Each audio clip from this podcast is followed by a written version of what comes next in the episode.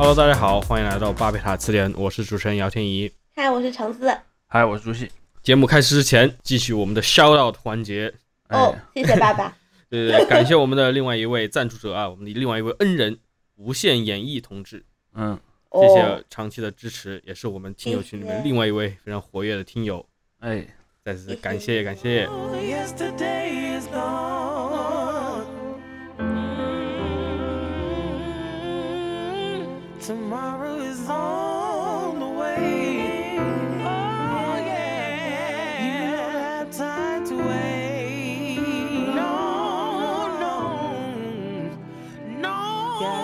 OK，进入我们节目的正题。现在有请我们这个节目的资深星座学呃研究专家，给大家讲一讲这个巨蟹座究竟是什么样的人。哎呀，不要污名化巨蟹座，好吧？那就跟大家说一说为什么要提到这个关于巨蟹座的话题呢？嗨，就是最近不是有个巨蟹男吗？嗯，他不是说自己不好惹吗？而且还是你们北京人。哎呀，完了完了完了，叠 buff 了叠 buff 了。我们今天要聊的就是关于汪小菲的这个事情，但我还是觉得咱们聊完思聪之后 聊汪小菲，多少有一点会被告的感觉。这还真不是我，因为我为了今天节目，我稍微查了一下嘛，不是说这个所谓的京城四少这个称呼说法是怎么来的，是吧？汪小菲那一代，他们是作为这种八零后的。在二零一一年，我至少查的网上是这样说，就二零一一年那个时候流行起这个说法，就是北京的几个这种呃富商的儿子，就说他们是所谓的京城四少，然后名字还借用的是一个台湾的电视剧，非常讽刺。OK，然后呢，到后来又有了新的京城四少，然后那个时候所谓的王思聪他们这一帮人才又进入了八五后嘛，可能差不多稍微年纪点的这一波人。当然，汪小菲就属于八一八二年这一代人。我觉得这个他对于他们的出生来说还是比较重要的一个时间节点。等会儿我们节目里面后面可能我也谈到他们这群人，他们这种家庭的背景，可能对于他们这种 对吧养成 有什么样的影响？嗯，那他出了什么事？这样大家都知道了，也许大家都已经看到烦了。对他们老蹦跶在热搜上。对，那个程程可以简单介绍一下这个事儿的来龙去脉。嗯，就大家都知道汪小菲和大 S 曾经是夫妻嘛。然后他们两个人的恋爱呢，其实就是整段婚姻感情啊，其实都挺抓马的，挺戏剧化的。因为之前不管是大 S 还是汪小菲上康熙都讲过很多次，他们闪婚嘛，认识了几十天就结婚，见第三面就结婚，然后到办婚礼，然后选在海岛，当时那个婚礼也办得非常的抓嘛。然后还有两个人后来结婚，大 S 要备孕，因为她之前吃素，所以其实身体的营养啊什么的一直都可能不是很好。所以她后来也是为了生孩子而破了戒，然后成功的生了两个孩子。然后她生孩子之后的状态也一直被大家关注，比如说她发胖啊，或者精神状态不好啊，可能还会有一些病啊什么的。后来是大 S 和汪小菲上了咱们的《幸福三重奏》那个节目，然后那个节目呢，他们那期是三对夫妻，一个是陈建斌和蒋勤勤，一个是大 S 和汪小菲，一个是福原爱和江宏杰。所以现在想想，希望陈建斌老师撑住，好吧？他们上那个节目的时候，其实两个人的相处状态就挺多人觉得好像不太对劲的。嗯，因为大 S 是属于那种比较可能女强人的那种性格，然后对很多事情都说一不二那种。然后汪小菲呢，就是属于有点迁就他，然后可能大家看的时候觉得两个人的对话也是有点在走钢丝的那种感觉，就就感觉可能一言不合就会吵起来。嗯，然后到后面两个人。呃，宣布离婚，其实从离婚开始，这个风波就没有停过，对吧？就关系到海峡两岸的问题，然后关系到就光两个人的婚姻本身哈，然后再关系到孩子啊什么的，再到后来牵扯出到底是谁出轨，然后大 S 现在又再婚了，所以整个事情就变得越来越复杂。而且再婚的是个韩国人，而且是她的初恋男友。然后还说是什么？哎呀，时隔多少年，电话号码都没有变，然后一通电话，这个情缘又连了起来，对吧？就是怎么听都很偶像剧，所以大家也在像台媒那边也在说，这怎么可能呢？所以是不是在婚内的时候就有联系过，或者怎么样？所以又牵扯出这两个人到底谁对婚姻不忠诚在先？就所有这些问题都混在了这两个人里面。嗯，我作为一个这种局外人，就是就是。局外人。我因为我看他们这节目也看的很少，因为我也看过一些康熙，见过他们两个人上台的样子。然后你见过他们两个人，就是康熙有一段时间是大 S 帮着小 S 主持嘛，因为小 S 自嗯己有、自己要生孩子，所以只是看过那么一点点片段而已。然后在那之前呢，我对于他们两个婚姻只有一个印象，就是说给我一个总体来说很封建的感觉，因为从一开始嘛，从这个京城四少一开始到后面所谓这种你也讲了这种豪门配对嗯。这样的一个关系，然后两边都是出了名的这个母亲非常强势，就是汪小菲的母亲张兰和那个大 S 小 S 的母亲嘛，就是他对，又回到我们跟我们上一集有一点联系，对吧？上一辈的他们，而且还等要回到上什么样的上一辈，就他们对于这个子女的这个掌控其实是非常强的，然后留下来很多习惯，包括对于这个婚姻中男女的一些位置啊，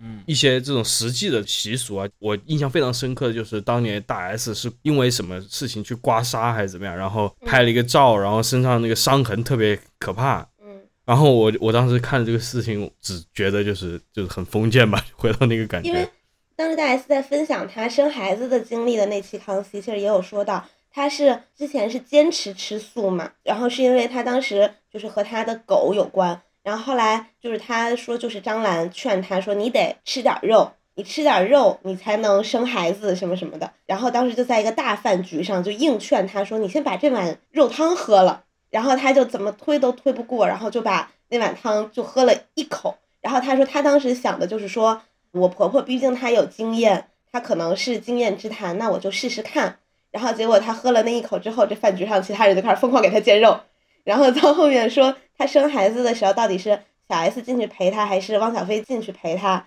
然后小 S 还说说，如果张兰在场，根本就是他开刀，好不好？他要第一个看见婴儿。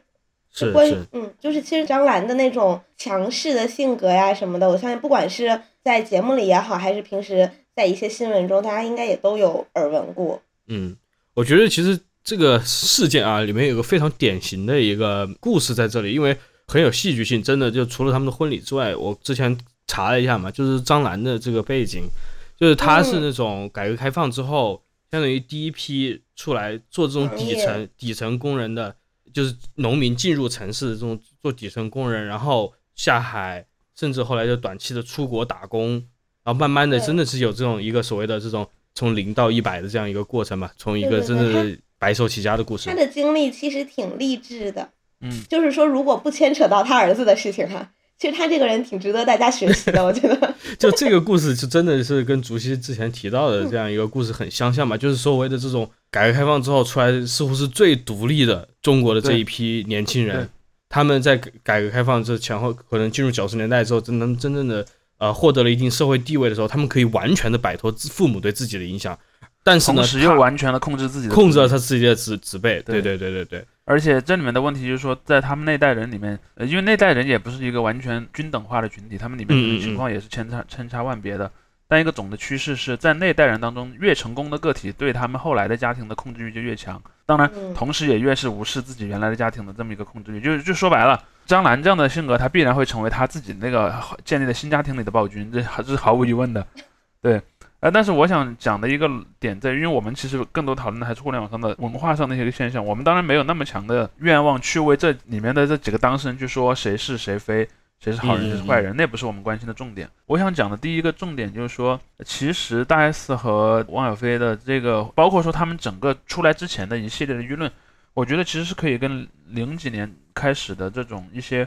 中国的互联网上的氛围是有关系的。我觉得当时其实是有两个我观察到了两个现象了。第一个就是说，人们对于这种女明星的个人生活的关注，嗯，因为那个时候其实大陆自己的女明星还没那么多嘛，相对来说，嗯而且从社会的结构上来讲，当时的台湾的社会其实总体来说比大陆还是要开放一些的。所以说，在那边的人私生活就会有更多的素材给大家聊，就包括说为什么那个时候大陆的很多关心娱乐新闻的人很喜欢看《康熙来了》这样的节目，其实他讲的就是 台湾的娱乐人物的私人生活层面的事儿嘛。嗯因为当时你在中国大陆，你可能找不到类似的题材给你看，然后人们其实对这些明星的生活是有一种好奇，或者说一种把它当做一个现实版本的电视剧在看。我觉得很多时候是这样的。嗯对对，然后第二个点呢，就是说那个时候，因为我们前面也已经提到了，在改革开放之后，中国其实出现了很多的所谓的新贵嘛，嗯嗯这些嗯通过做生意啊或者什么的，成为了很有钱的阶层的人。而这帮人到了那个零几年的时候，他们家的第二代也已经开始出身社会了。对，所以这个时候就出现了所谓的那个什么某某少爷这样的一些说法。呃，其实这个说法本身就很有意思，因为少爷这个词它是有它一个特定的语境的嘛。嗯，然后少爷的这个词的一个封建语境，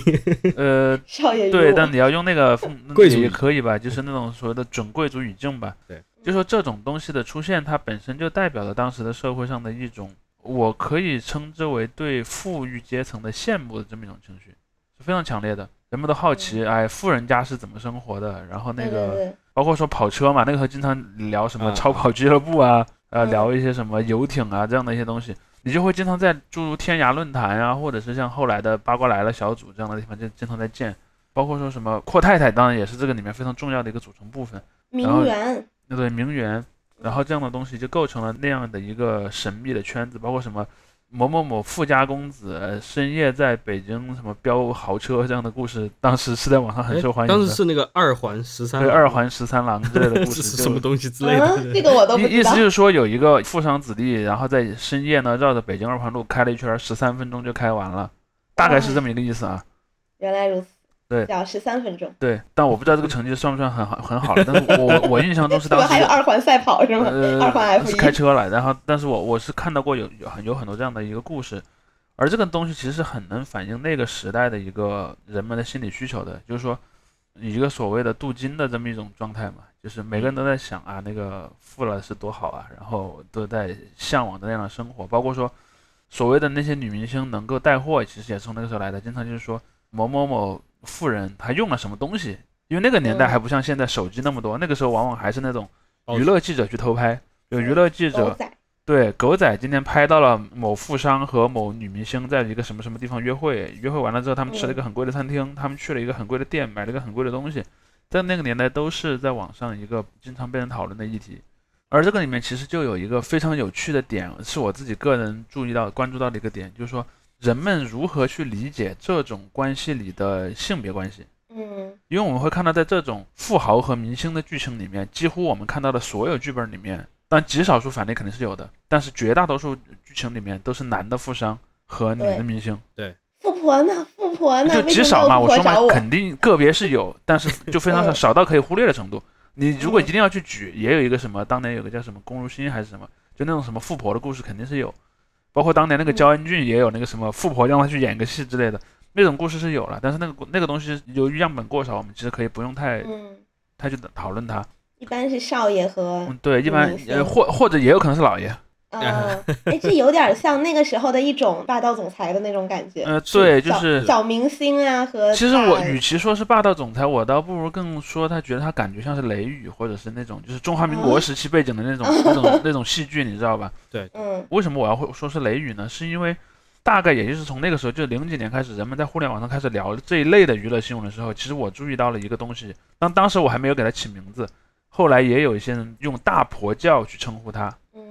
嗯，大老婆，对，就是很多女观众吧，因为看这些新闻的是女观众居多，很多女观众在看这个事儿的时候，她们一般呢就会比较带入所谓正妻 女主角，因为她们脑子脑子里是把这个当做一个剧在看的，而这个剧里一定是要有一个女主角的，而这个女主角应该是那个男性的正当的伴侣，就妻子之类的，嗯就像什么呢？就像当年那个章子怡泼墨事件一样。嗯嗯，当时很多人讲章子怡泼墨事件，就是说是谁泼了她的墨。我记得当时有一个网上最有意思的帖子，就他们用了一个词叫做“赵姨娘”。嗯，然后注意“姨娘”这个词是带有很强烈的歧视意味的，就是他嗯意思就是你也不是那个家里面真正的女主人，你也只是一个妃子，对，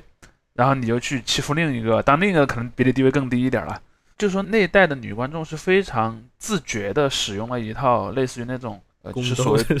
对所谓那种一夫多妻制的逻辑去思考这个问题的。嗯当然，在汪小菲和大 S 这个剧情里是没有出现，但是说在类似的讨论，就是关于女明星的这个身份问题的时候，这是经常出现的一个逻辑，就是说，他们虽然可能看起来还是会用一些现代的什么独立女性啊或者什么相关的一些词儿，但他们其实内心深处是认可那套价值观的。包括前几年那个赌王的事件也是一样的，赌王本人和赌王的子女们，嗯，其实你都会看到这样的故事在里面是有出现的。而且赌王呢，嗯。还是真的是属于一夫多啊妻对。呃，这就是我想说的最有意思的一个点，就是说，按理说啊，如果说在几个华人为主的地区里面，中国大陆其实是最不应该受这个意识形态所影响的，因为中国大陆是呃很早就彻底的废止了这个制度，嗯，当然香港是最晚废止这个制度的，应该澳门也也差不多，反正港澳地区吧，因为它它有很强的这个所谓的殖民地习惯法的这个因素，殖民地的当局是没有那么想要去废除呃殖民地原有的这些土著人的习惯法的，所以我们会看到在港澳那些地方很有可能什么六七十年代还存在的富商可以合法的对大清律例就变成习惯法了吗？嗯，可以合法的娶多个妻妾的这么一种故事，以至于就存在那个什么大房和二房争产，然后这样的故事，包括说很多时候你会看到有很多富商他本身，当然后来因为一夫多妻制就非法了嘛，但你也经常会看到什么一个富商他有几任妻子，每个妻子各有几个子弟，然后再互相争夺遗产，这种剧情是反复出现的，而且这个东西在娱乐新闻里面是占据了非常核心的一个话题。对，又有感情又有财产，这不就 而且像你像汪小菲这些人，他还有一个大家乐此不彼的层层面嘛，就是这个婆媳的这个剧情嘛。嗯，对，婆媳关系也是，婆媳关系在这里面是是另一个维度嘛。话说回到这回我们刚才说的地方，就因为在其实关注娱乐新闻的群体主要是女性群体嘛，所以我们经常就会看到说他们在讨论一些娱乐事件的时候，他们往往是带有一种代入的心理去讨论的。嗯。假定啊，我是一个女性，然后大 S 也是个女性，所以说我可能会在感情上很支持她。嗯。这是一种很常见的心理，但我发现这里面一个很有意思的情况，因为看娱乐新闻的还是年轻的女孩居多嘛，嗯如果同一个事件里面有一个年长的女性和年轻的女性站在了矛盾的对立双方，他们可能会更带入那个年轻的女性，嗯，那对啊，那更贴近于自己的处境，因为汪小菲她妈妈张兰，张兰也是个女性，对吧？嗯嗯，对。但是我就很少看到这些在讨论娱乐新闻的女孩有带入张兰那个视角的。张兰是吧？你要把她性别一转变成教父，这还是维护什么家族荣耀去了是？嗯。嗯，是的，而且在这个就是大 S 和汪小菲事件也特别有意思，因为汪小菲是单亲家庭嘛，就只有妈妈，然后大小 S 也是只有黄春梅，也只有妈妈，嗯然后大 S 现在那个老公具俊晔，嗯他也只有妈妈，嗯所以他们三方都是单亲，而且是缺少父亲这个角色的家庭，啊，所以根源找到了是吧？都是因为东亚主要是丧偶育儿，这。个这个这帮男性不太行。哎，但是在这个事件中，你们看那个具俊晔他妈好像很少出现，就是没有什么存在感。因为这个也跟纠纷本身跟他关系不大有关，因为我感觉这个事儿里面就我我的一个感觉是什么呢？因为这个故事的核心纠纷是汪小菲说他已经跟大 S 离婚了，但是呢，他一方面他要给大 S 很多的抚养费，另一方面呢，他他的那个对孩子的那个探视权得不到保障。我看到的关于汪小菲提出的主张主要就是这两条嘛，嗯，但事实上是不管你的那个抚养费给多少，那跟那个韩国朋友是没有什么关系的呀。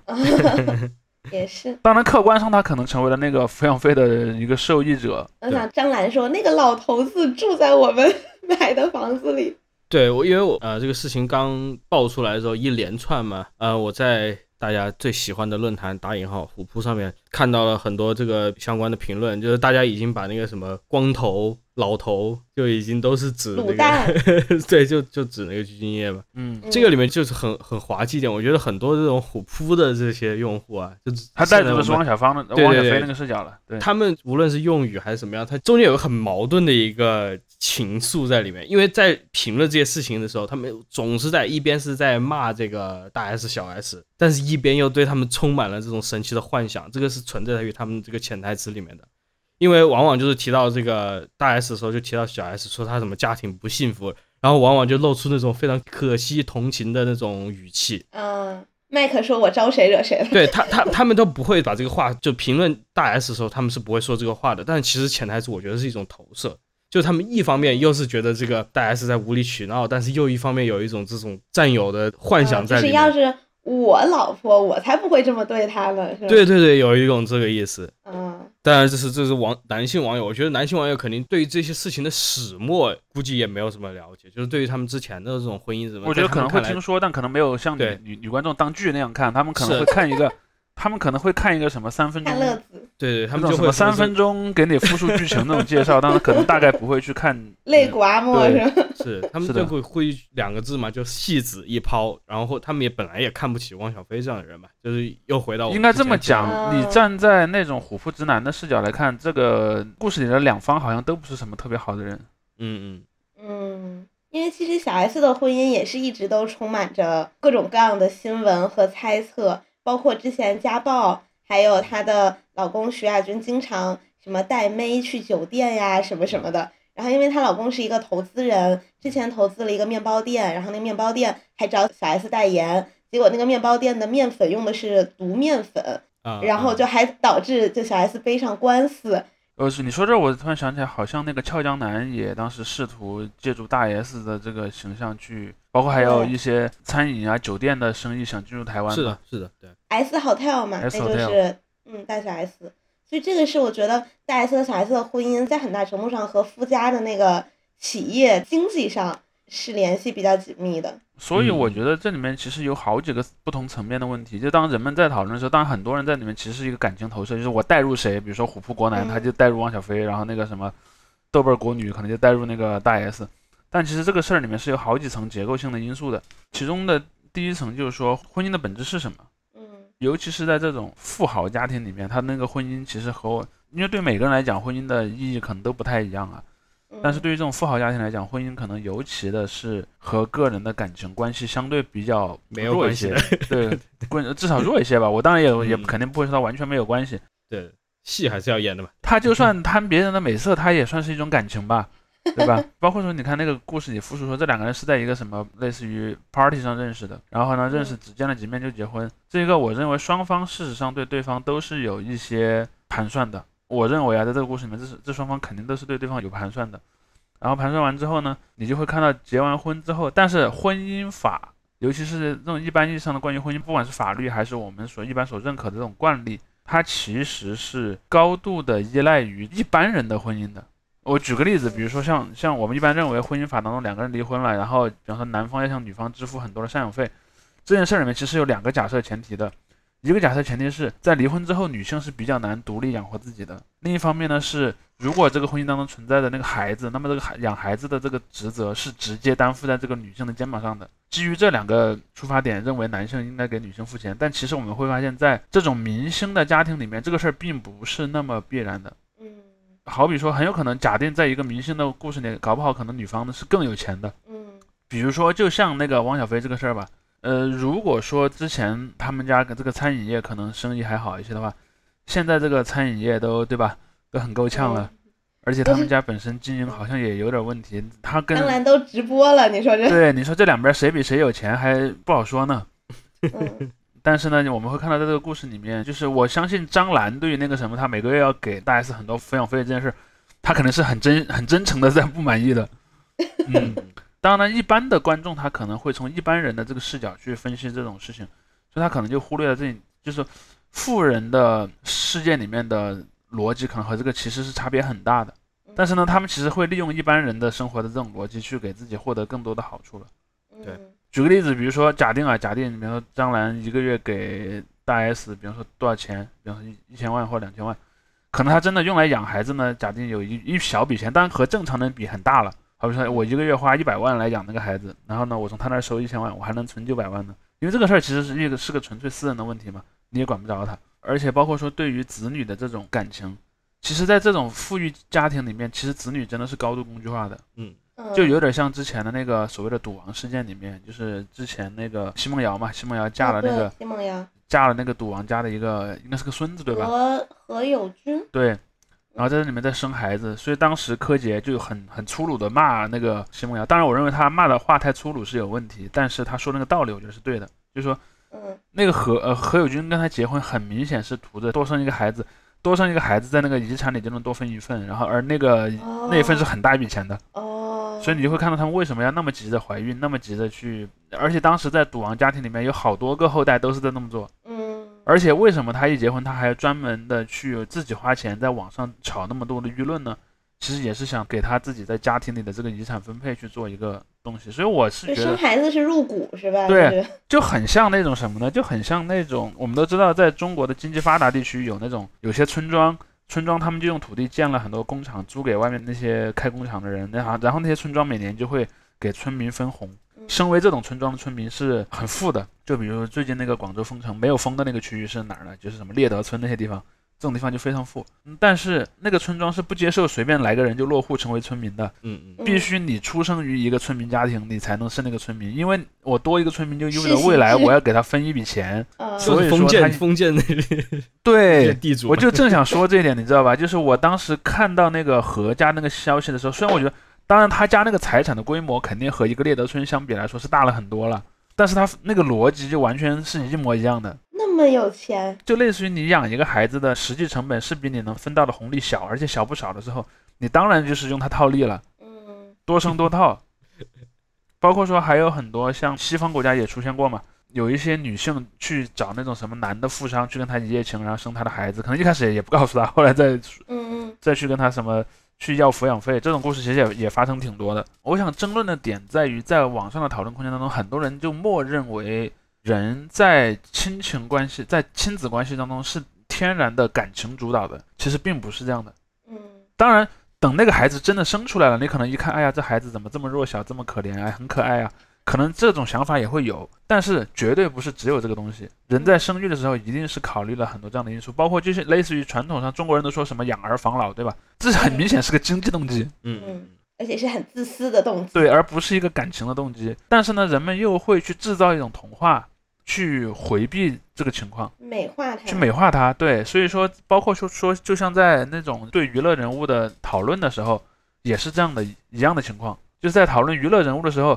其实这些娱乐人物个个心里都是有算计的，不管是汪小菲也好，还是大 S 也好，但是由于人们在童话故事里看到的世界应该是那样的，他们就会自动的把这些故事里其他部分剪掉。剪掉之后就剩下了一个童话故事，当然后来这个童话故事会破产嘛？破产之后就会暴露出他原来那个被隐藏起来的那些部分了。嗯，就像大 S 当时上节目，也其实被很多人问嘛，就是你为什么这么快就要跟他结婚？然后尤其是大 S 之前的男朋友都是属于除了库龙那位之外啊，就都是属于比较帅哥挂的。然后你突然找这么一个北京的爷们儿，对吧？就感觉从人设呀到外形啊都差了很多。然后大 S 说，就是你遇见这么一个人，然后他说什么做什么，你都觉得很好笑，然后你都觉得他和你很像。然后他说，我当时就觉得我应该要嫁给他。这个听起来好像不是很有说服力。对，但是他就用这种很就是很偶像剧式的这种表达，哇，这不是又回到上一集恋爱脑？嗯，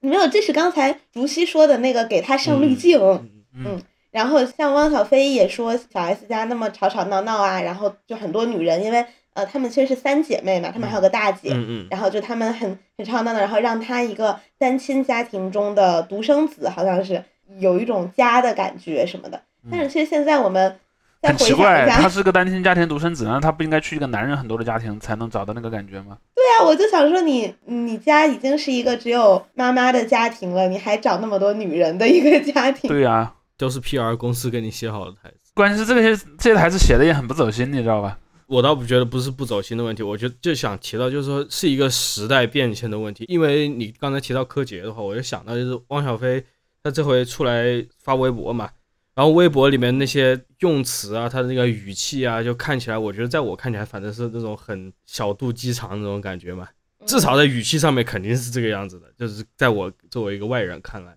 然后我觉得在某种层面，包括是贴账单什么的，在某种层面，这些东西是非常可以破除，就是你刚才说的这种零零年代初的人们，大家对于富豪生活的这个幻想，大家对于富贵的这样一个滤镜的，就是哪里来的什么滔天的权利，我一声令下，你不要在北京出现什么东西，这些东西已经烟消云散了，包括那些富贵都没有了。你现在汪小菲可以吹自己卖酸辣粉、卖断货，对吧？对，多多牛逼！香兰卖断货，是啊是啊汪小菲重庆小没卖。卖方便面卖断货多牛逼，是吧？但这些东西在大家看来已经没有原来那种神话的感觉了，所以它的很多东西就一起接连的破产了。无论是大家对于这个浪漫爱情的想象啊什么的，大概五年前或者五六年前，有些明星出什么事情，然后那时候大家还会说，哎呀，这时候不相信爱情了，还是谁谁谁的婚姻必须要坚持下去，这样我才能相信爱情。嗯现在没有人，完全没有人提这个了，就大家都不相信爱情了。哎，昨天不是那个曹格也离婚了吗？嗯当然，这里面我觉得有一个比较大的问题在于什么呢？就在于说，在呃二十一世纪初的时候，其实中国人第一次可以拥有那种把现实世界中的故事当做连续剧来看的能力，因为在那之前也不是没有都穷，也或者是第一个是大家都富的人你看不见，第一个是大家都穷，然后第二个是嗯富的你看不见。比如说以前的那些什么呃，当然那个时候的很多演艺人士也不是那么有钱，那个时候其实社会上也有有钱人，但是那些有钱人家里肯定也有很多恩怨情仇的事儿，但是那个时候因为也没有互联网啊，也没有很多相关的媒介，没有人天天告诉你，所以你不知道，并不是说这种社会问题到了那个年代开始突然的严重了，因为本身来说就是那种什么，其实婚姻这件事儿的现代化本身的一个大前提就是它可以很容易崩溃。嗯嗯，如果所有的婚姻都是顺顺当当的走到了末尾，我只能说那个社会一定是很封闭中世纪了保守的，一定是中世纪的，因为人们只有在没有离婚的权利的情况下才会去不离婚。如果能能离的话，那肯定是各种各样的原因都有可能离，经济的、感情的，然后甚至可能就是无疾而终的都有。但是呢，中国人在很多方面上还是前现代的，就是在对于这个婚姻的观点上来讲，我们如果把时间往回倒二十多年，到大概两千年左右，人们在对待婚姻的态度上，或者说我的心理预期上仍然是前现代的。然后与此同时呢，又出现了一个阶层能够被人以一种真人秀的方式看待，因为说白了，富商和女明星这样的一些群体，它都是带有一种真人秀性质的东西。嗯而驻那些狗仔记者呢，其实就是这个真人秀的摄像师嘛。然后人们期望从真人秀里面看到符合我心理预期的故事，倒不是说嗯之前这样的故事不会崩溃，而是只是说到了那代人那儿，这种故事在才第一次开始被人能够普遍的看见。所以也就会存在说，就像刚才天一说的，很多人就说，哎呀，什么什么什么，我不相信爱情了，某某某什么什么事件，我不相信爱情了。就有一个问题是你为什么要相信爱情呢？还有，你到底是相信爱情还是相信婚姻呢？如果你只是相信爱情，那离不离婚其实跟爱情没有什么关系嘛。你只是说相信婚姻的问题，而且还有，因为他说我不相信婚姻了的逻辑在于说，他认为婚姻应该是永久持续的。嗯嗯而如果说我们假定一个婚姻算结束了，他也有可能是不失败的，那他离离了，总归是不是个坏事儿吧？嗯对，比如说如果这俩人没离婚，但是天天互相暴力，然后你打我我打你，然后还俩人一起打孩子，你说，那这个婚姻倒是看起来持续时间很长，但它一定是件好事儿吗？你看现在刚说那个，就大 S 他们刚离婚的时候，然后大家都恭喜大 S 说她什么远离渣男啊，远离强势的婆婆呀，然后什么的。所以我觉得这是现在的女性网友和当时的一个区别。嗯，，对，当然这里面也有一个点，就也就是我刚才讲的嘛，现在的很多青年一代的女性网友，她在这个上是纯粹利益导向，她在这里面是没有一个价值判断的，是一个纯粹利益判断的。你看啊，你离了那个谁谁谁，首先她把自己带入到，嗯虽然她其实并不认识大 S，但她可能把自己心里带入到我是大 S 的闺蜜这样的一种想象的状态底下，哎，你看。我闺蜜又离了婚，然后还能从前夫那儿拿高额抚养费，然后还不用受前夫家人的那个干预，还能再去找一个自己喜欢的人在一起，多牛逼啊！很多人可能是这么想的。嗯，而且那个前夫可还是初恋的，很可能还这又是回到了浪漫爱情故事。对他可能是那个就是所谓的那种浪漫爱情的另一种想象当中嘛。嗯，对嗯而且我觉得本身会这么说话、会这么去理解问题的人，他本身也就是那种在整个社会里面，可能是对于这种事情的真实经历很少的那些人。嗯，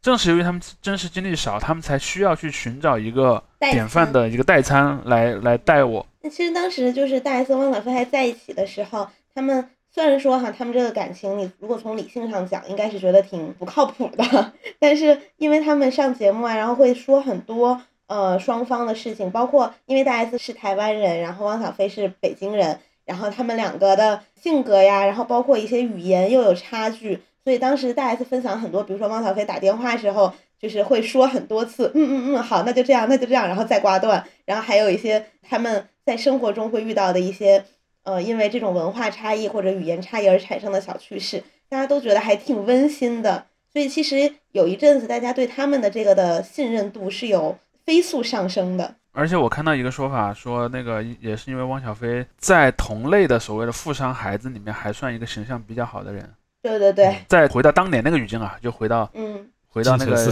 对所谓的京城四少时期，你看他另外那也不是很几个人对吧？花。对嗯，他当时还说他在大 S 之前只有一个女朋友，是他在法国还是英国上学的时候认识的，对然后交往了很多年，然后也是个华人，对吧？就他还不喜欢外国妞，他就喜欢华人，然后在一起很多年，然后最后反正就是因为一些原因分手，就说明他还很长情，嗯所以一一下子他的这些人设就立起来了。嗯，PR 公司大出力。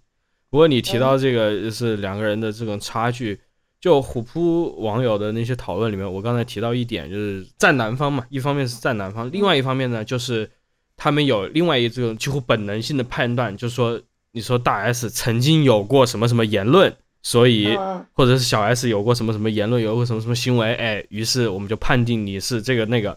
我们判定你是一四五零，对吧？说好了，那你们就完全没有值得站的余地了，或者是没有值得去嗯，考虑你们观点的这个票否决了。空间了。对，这其实也是跟前些年一个我觉得一个比较大的区别吧，就是说在大 S 和汪小菲他们应该是认识了很多年了，对吧？或者不说这两个人认识吧，就是说在一个这两人开始接触的年代，在嗯一零年左右，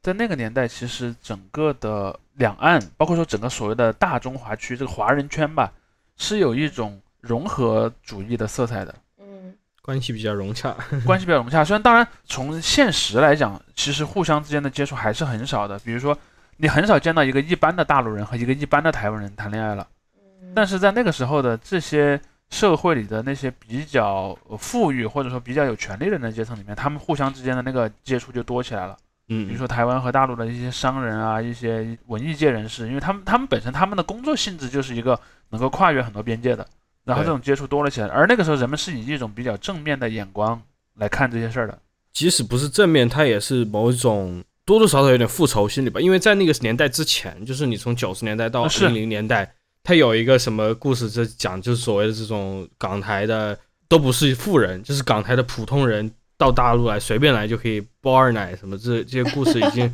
很多很多了嘛。对，当然这是一个男性视角的叙事嘛，嗯所以我们会看到我们刚才说的这种故事，它其实也是出现在这种男性主导的论坛里的。嗯嗯在之前，因为本身移民史就有一种性别上的一个特质，比如说嗯穷地方到富地方，一般来说是穷地方的男性到富地方去打工，但穷地方的女性能够嫁到富地方去。人们一般都假定这种故事是，当然也其实这这也不是假定，其实这种事儿就在现实中就是会发生的。所以我们就会看到说，在当年中国大陆就会有一些女性嫁到香港甚至台湾去的，甚至嫁到东南亚的都有，嫁到那些华人社会里去，包括说嫁到欧美世界里的华人圈里去。在那个时候的，也就是现在所打引号的国男这样的群体，很不开心的一种历史叙事。因为他们把女性当自己的嘛。对，财产它事实上是是一种所谓的资源化的视角嘛，就是说，哎，你原本应该属于我，然后现在你却去属于了别人，就，呃，如果我们往小了说，就类似于一个村庄嘛，然后我是村庄里的，哎呀，我们隔壁家的那个谁谁谁哪家的女孩嫁到县城里去了，我很不舒服，然后就开始说，哎，那家人是不是就是那个嫌贫爱富啊，就是那个嗯那个喜欢那个呃县城里的富裕生活。你把它放大了看，当时的大陆和港台也是这个关系嘛。当然，这些人可能没有，他们总是去试图再把这个事儿加上一个性别的色彩，就说哎这些女女人怎么怎么样。我说，如果你是个男的，如果你是个村里的男的，有个县城里的一个富裕家庭的女孩想跟你结婚，你去吗？那他肯定也会去的嘛。入赘。对他只是不愿意承认这一点而已。而嗯后来，就像天一说的，等到中国大陆真正的出现了那种富起来的人家里的第二代集中出现，也就是大概在那个零几年的时候的这个情况的时候，哎，人们突然意识到，我们可能不一定是那个故事里的那个小村庄了，我们也可能变成那个故事里的县城那方了。对吧？就会出现什么香港和台湾的一些什么女明星跟内地某富豪什么深夜约会，虽然虎扑老哥们事实上还是处于社会底层，然后在出租屋里吃的泡面，但是当他们看着中国大陆的富豪，然后再迎娶一个香港女明星的时候，他还是会骄傲的抬起他的胸膛。这种事儿其实是会发生的。而且就我记得一几年吧，那个时候好多台湾的明星都会去上海或者来北京，然后当时三里屯那边还有几个饭馆，号称是哪哪哪个明星经常来吃啊什么什么的。对嗯嗯，所以就突然一下子，然后包括看康熙的时候，也会明显感觉到，当谈论什么时候去大陆啊，或者去上海啊、去北京，一下子就多起来了。因为那个时候也是一个经济上的全球化时期嘛，不光是在嗯全世界范围内的全球化，就在华人圈里面也有一个华人圈内部的打破藩篱的这么一个状态。所以你去看这就很有意思。我们今天讨论这个事件里的两个当事人，其实都是跟这种行业有关的，一个是餐饮业，一个是娱乐业，对吧？本嗯身也就是一个很容易在意识形态的表层可感知度比较高的这么一群人，包括说什么地产大佬之类的，这些故事都是容易形成这样的一个历史叙事的。而中国的男性，或者说至少一部分男性吧，能从里面得到一种所谓的，就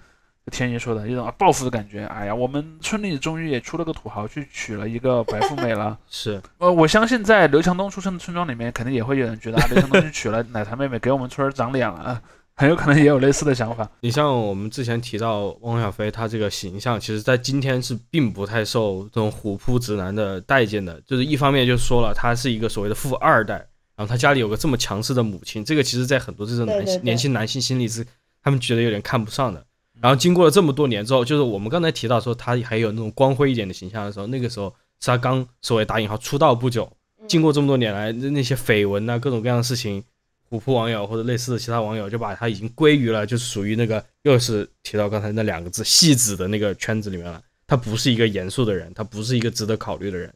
但是呢，今天这个事情爆出来之后，我们又谈又开始到了同情他了。对，又开始同情他了。他他里面又涉及到这个另外一个外国人啊、对吧？插足了这个啊对事情。因因为我们刚才其实说到的第一点是说，就是婚恋关系，一开始我们讲到的是在这个所谓的华人圈里面的一个自由化嘛，至少这些权贵阶级里面。但还有一点就是在一个更大的范围内的自由化，也就是说在整个东亚文化圈乃至整个东亚文化圈再加上西方世界之间的这种自由化，我们经常会看到什么中国的一些什么很有钱的这些男性女性，他去跟一些什么欧洲或者是北美的一些人结婚的，这也很多其实。嗯但我觉得让很多人尤其不舒服的就是和日本、韩国这种同为东亚人的这个结婚，这边其实就很有意思。他们有这样一种思想，就是说，如果你真的找了一个欧洲或者北美的那种白人老钱贵族，我觉得你好歹你是个嫌贫爱富，对吧？然后你如果找了一个那个谁，那个默多克的叫什么？对邓文迪嘛，呃，对邓文迪对。对如果你找了一个日本或者韩国人，就他有什么比得上我们？汉奸 就、呃、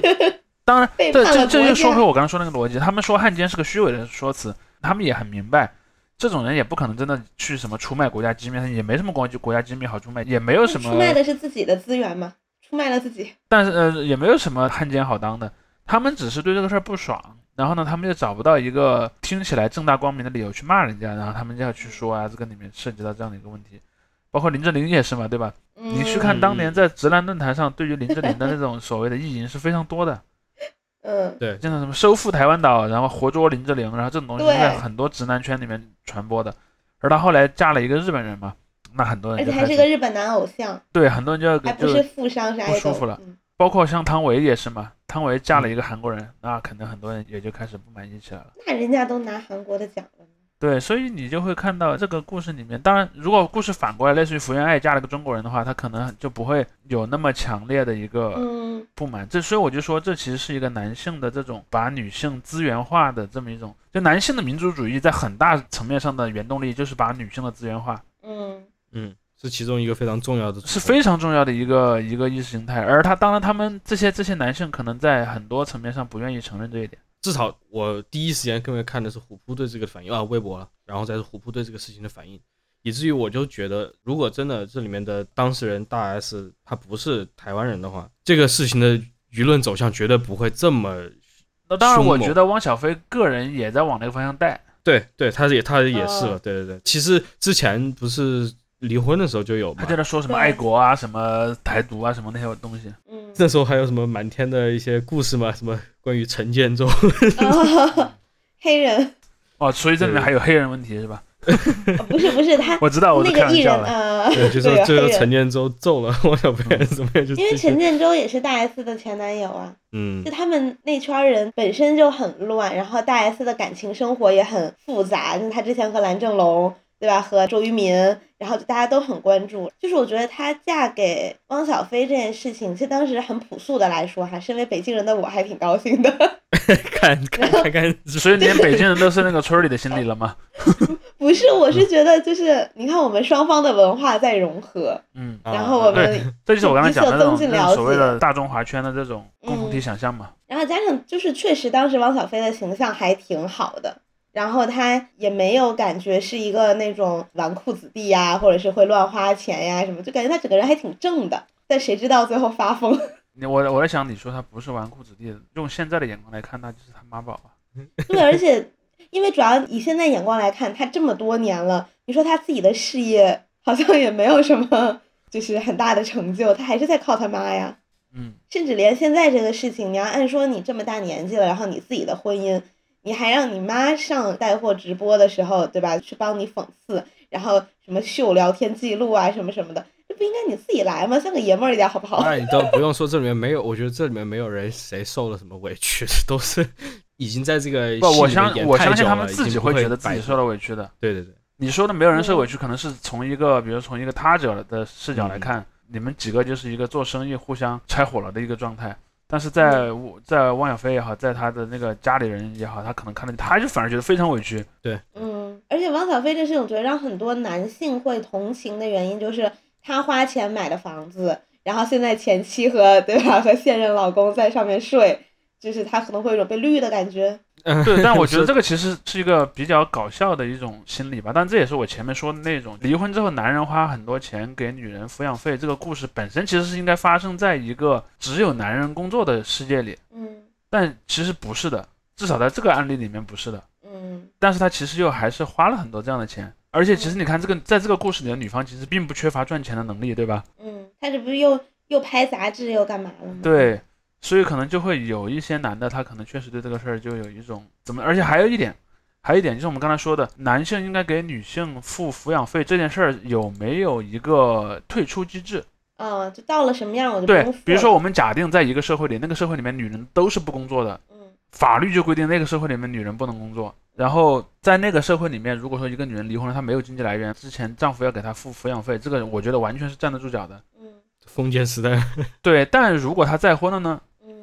嗯再婚了来说的话，那如果从那个逻辑上上来出发，她的经济应该由她的新的丈夫来承担嘛？当然，这里面涉及到几个不同层面的问题，这也是很多人经常闹混的问题。比如说，你离婚之前分财产，那是另一个问题。嗯比方说，两个人离婚分了财产这件事儿，其实跟我们说或者说这个不应该放在一个话题下来讨论的。嗯对，关于现代这种明星包括名流的婚姻，我觉得近几年吧，大家都已经在另外一个场域谈论，就是很多人因为随着这个一部分人这个阶层提升啊，他们有比较近距离接触到这些事情之后，他们了解这个规则之后，他们是以这个玩家的身份在说的。比如说他很多人要出主意说，你结婚之前要怎么样撰写你的这个婚前协议，然后怎么样处理一些提前就把这个事情弄好，然后到时候相当于所谓的散伙了，那真的就是合同一签 OK 一拍两散，然后很多事情是这个婚前协议里面已经约定好了的，你中间要修改那是你们自己的事情，等等等等。而这个就是你刚才朱熹你说的，就是一个比较过时的故事嘛，这是一个二十年前的故事，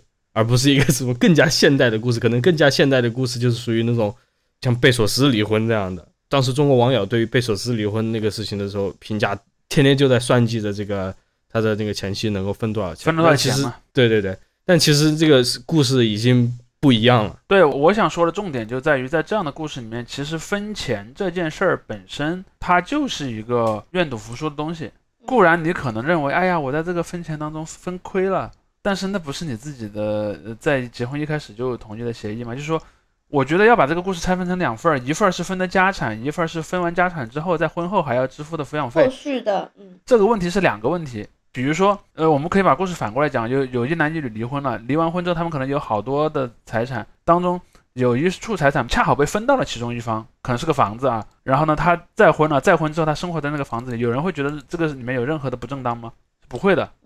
至少我认为没有任何人有这个资格决定这件事儿不正当。但是那问题就在于说，在那个汪的叙述里面，他会把它陈述为我给他买的，而他为什么得到那么多男人的心理上的投射和认同呢？是因为对在男人这个视角上来看，人们会觉得这个问题就是我的面就是 呃不是，还不是花钱就是我的。这个呃问题的核心逻辑在于，在男性的视角下，他们会带入在婚结婚中花钱多的一定是男人。嗯嗯就是他们总是认为，就是虽然我可能没有汪小菲那么有钱，我不会给人买一个几个亿的房子，嗯但我也许会买一个几百万的房子。而在那个问题下，嗯可能会涉及到一个财产分割的问题，这是人们认为财产分割本身不正义的问题。因为我我的观点是，财产分割这件事儿，至少从逻辑上讲，它不是不正义的，它是非常正义的。嗯但是很多男性争吵的点在于，他认为这个事儿就算在逻辑上正义，但是由于在现实中花钱的几乎都是男人，因此这件事儿在现实世界里是不正义的。但是那个现实它也不存在。不，这个现实是存在的，至少在中国是存在的。就是在中国，比如说在一个婚姻当中，出钱去置办婚姻中的不动产，绝对是男人出钱多，这是一个事实。嗯嗯嗯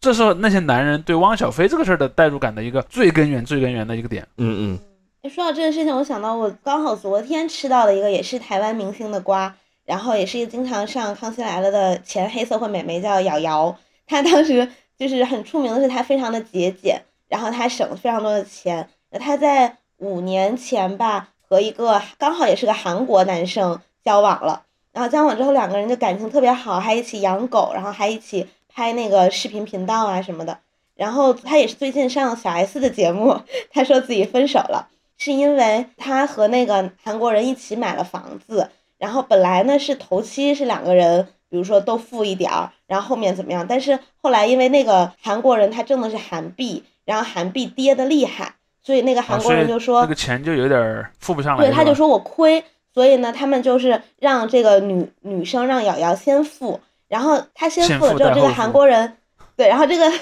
然后这个韩国人就一直以这种我现在换台币是亏的，一直是亏的，以这个想法来拒绝给瑶瑶钱。嗯然后那瑶瑶就说，就是你得要负担一部分的贷款也好，或者什么的，或者或者生活费什么的。但那个韩国人就说，那不如咱们把房子卖了，咱俩一起租房住，因为那样的话是咱俩一起给房东交钱。可是现在等于是我住你的房子，然后我还要给你交房租，哦，那等于你是在赚钱的。到一个产权的一个问题。对，嗯然后其实我觉得可能也是双方的这个经济观念呀，或者是和，因为他们当时想要说韩国是有一种交租的习惯，可能就是不每个月给，是统一给什么之类的，所以他说可能也有这种观念上的问题，然后两个人最后就是因为金钱的问题一直吵，然后分手了。嗯那其实在这个故事中是反过来的嘛，就是房子是女方买的，然后男方一些理由去不给钱。对嗯，所以我就想说嘛，就是在网上为什么在讨论这种问题的时候，就是女性往往对这个事儿里面，她是会比较倾向于在支持大 S 这一方，而男性会倾向于支持汪小菲这一方呢？包括像我们刚才讲的这个故事，如果是性别对调的，那肯定人们对他态度就会完全不一样。嗯是在于说，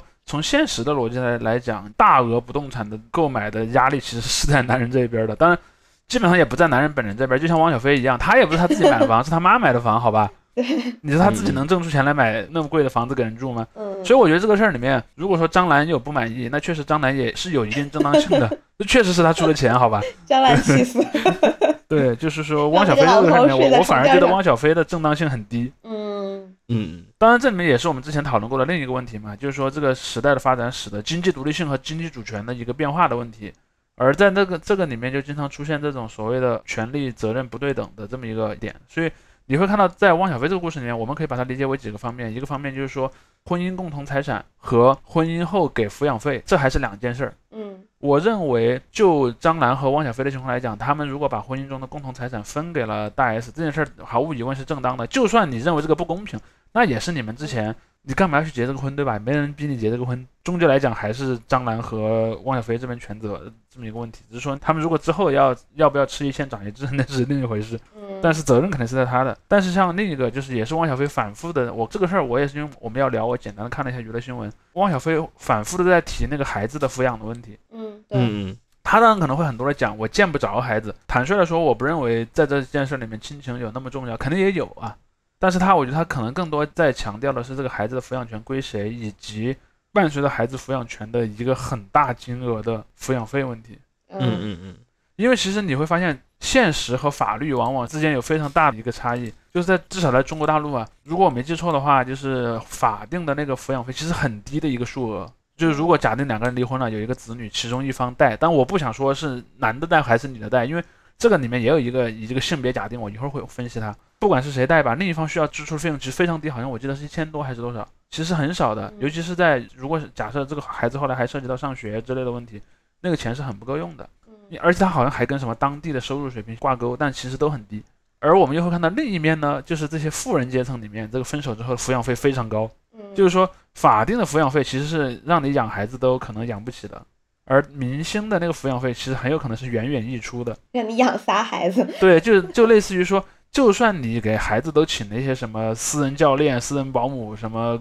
乱七八糟的都给他安排上，可能那个富人阶层的那个抚养费还是花不完的。嗯但是由由于在这种富人阶层的婚姻，他比方他们婚姻的协议或者离婚的协议里面是包括了类似条款的，所以对于富人这方来讲，他其实就会有这样的问题。包括我如果没记错的话，之前那个什么郑爽和他那个谁，嗯对对，嗯去去生孩子，其实也是有类似问题。就生了这个孩子之后的这个抚养费啊，各方面的问题，其实都会让两个家庭产生矛盾的。当然，那些家庭可能他在对外去 PR 的时候，他可能都会强调是，哎呀，我们家很想见孩子一面之类的。但里面我觉得可能更大的因素还是在经济这个层面的考虑，而且尤其是嗯考虑到，你看像张兰这边，她本身家业也现在也不太行了嘛，对吧？可可能如果说他他的那个生意在全盛时期，一个月掏个多少多少钱，可能不是那么大的一个损伤，而且他可能还会想，哎，我掏钱终归也是我家的孩子嘛。嗯但是到了现在，可能就会进入一个掏钱会有压力的一个情况了。嗯，而这个问题其实也是两边的争议，所以我就说嘛，其实婚姻这个问题你要聊的话，那要看你理解它更多的是什么。就是你从大众文化产品的那个表象上看，人们在给你传递的一个观念，就是说婚姻是一个男人和女人之间的感情，但有有些时候也不一定啊，有些时候也有其他的同性或者别的感情的东西，在有些国家是合法的，以及这个父母和子女的关系。其实你婚姻主要保障的是这两个东西，但事实上从现实世界来看，还是财产的问题更多，我觉得。还是钱。当然我，我并不想说是富人是完全无感情的，只是说在他们那个婚姻里面，感情是一个相对次要的因素。嗯，包括有些网友都在说嘛，就说这个事情的一个起因就是是因为所所谓啊，不知道不确定啊，不要告我们 说是因为这个汪汪小菲不愿意去履行他的这个离婚协议里面的那个抚养费的这一部分嘛。对，这就是我刚才说的那个问题嘛。对对对，于是他就慢慢的演变成了今天这个样子。但是有很多人也是想把这个因素，就是说这是一切的原点。当然，我觉得可能他一开始是气这个抚养费，然后最后发现抚养除了抚养费之外，还有之前什么财产分配，他觉得也有问题啊，就开始越想越气，然后然后越气越多，然后就开始翻旧账了。但是因为汪小菲他一直在说，比如说他觉得大 S 没有照顾好两个孩子什么什么的嘛，然后就这件事情也也让我挺震惊的，因为这和大 S 之前讲的故事完全不一样。不不不，这里面还有另外一个层面，没照顾好孩子的意思是你们给你的孩子灌输一四五零的。他可能有这个因还有个，韩国老头，他有这个因素，但是我觉得就是他的逻辑可能更多的不是那个，就是物理意义上的没养好。对，嗯，那钱没花到位是吗？对，他说的肯定不是那个钱没花到位。嗯钱肯定是到位的，他想说的是别的东西，但他自己内心深处的想法也有，但我我这这也是我的猜测啊，他的内心深处想法可能还是觉得这个抚养费的钱的金额啊，包括怎么付的问题，但另一方面，他其实在操心的也是这个，就是我们说的这种，我用我的别的目的来掩饰它，嗯我担心的是钱，但是我用意识形态来掩饰它，就跟那些嗯国男明明就是在嫉妒那个爱情剧，老是要说他是汉奸一样。从这点上来讲，我觉得汪小菲是堪称国男的，是没有问题的，嗯，给他认证。反正这个瓜大家就先吃到这儿是吧？就就不要真情实感的去替他们操心了，吃个瓜看个热闹就好因。为因为我觉得这个故事里的两方，他都不是我们一般理解的那种人了。嗯，因为因为台湾很多小明星嫁豪门嘛，然后他们嫁了豪门之后，然后大家就会开始关心他什么时候生儿子。然后如果你没有生儿子，你很可能就会被这个豪门踹，就是大家就会关心很多这种问题。对，其实这个也是香港那边的那些娱乐界的一个很经典的呃嗯，传统吧。所以反正这俩人的事儿呢，可能还会持续一阵子。虽然他每次都说不要说了，不要说了，但他自己还在接着说。是因为他一直都在那里说，就说你别逼我报这个事情，你别逼我报那个事情，对，然后又张兰又暗示什么吸毒啊什么的，对吧？然后那边又出来辟谣说没有，然后这边又开始猜，然后包括我看有网友说，之前汪小菲还提醒过他的那个女儿小月儿说晚上睡觉要锁门，然后大家就联想到那个具俊晔在上韩国真人秀的时候跟妈妈在一起，在家都不穿裤子，全，全裸，然后大家又又又又开始往嗯，然后他就开始往那个方向想，嗯所以就反正这个事情现在也要素过多，有点很复杂的感觉，嗯，吃个瓜就好。对，所以我就嗯说，在这个故事里面，我觉得他没有那么的，就是他故事所呈现的表象的那个样子了。嗯，